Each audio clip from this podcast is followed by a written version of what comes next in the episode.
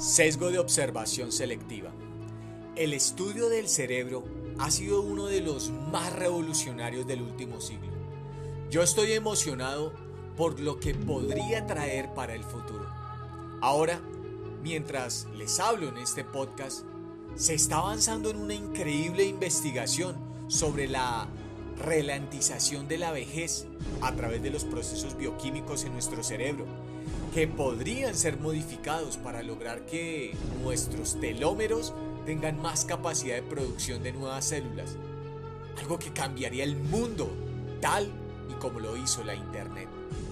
Pero por ahora dejaré a los curiosos ese dato y me decantaré por lo que nos compete en esta parte del podcast.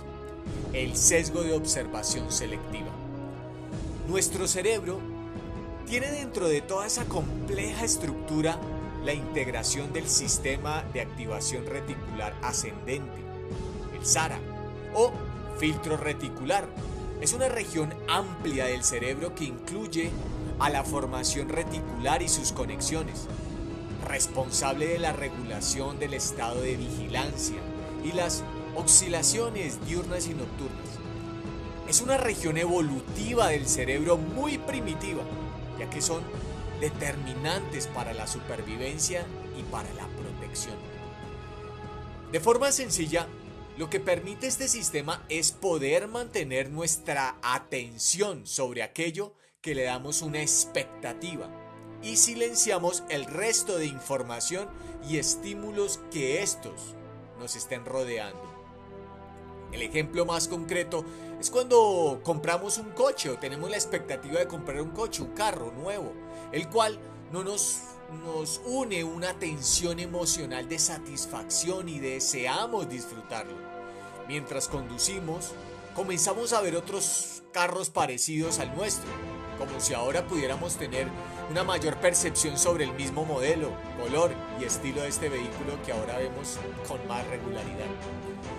Otro ejemplo es cuando esperamos una llamada de un ser querido.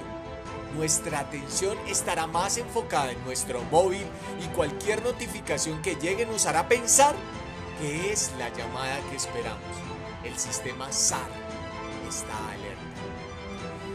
En la era primitiva, este era un mecanismo más que necesario para sobrevivir. El hombre de cavernas y jungla debía estar alerta y enfocar su cuidado en lugares o posibles amenazas como animales salvajes y otras tribus hostiles para mantenerse vivo, a él y a su familia, y tal vez llevar algo de alimento a ellos. Esto, esto sigue sucediendo ahora, en un ambiente distinto, por supuesto, pero con la misma intensidad bioquímica neuronal y psicológica.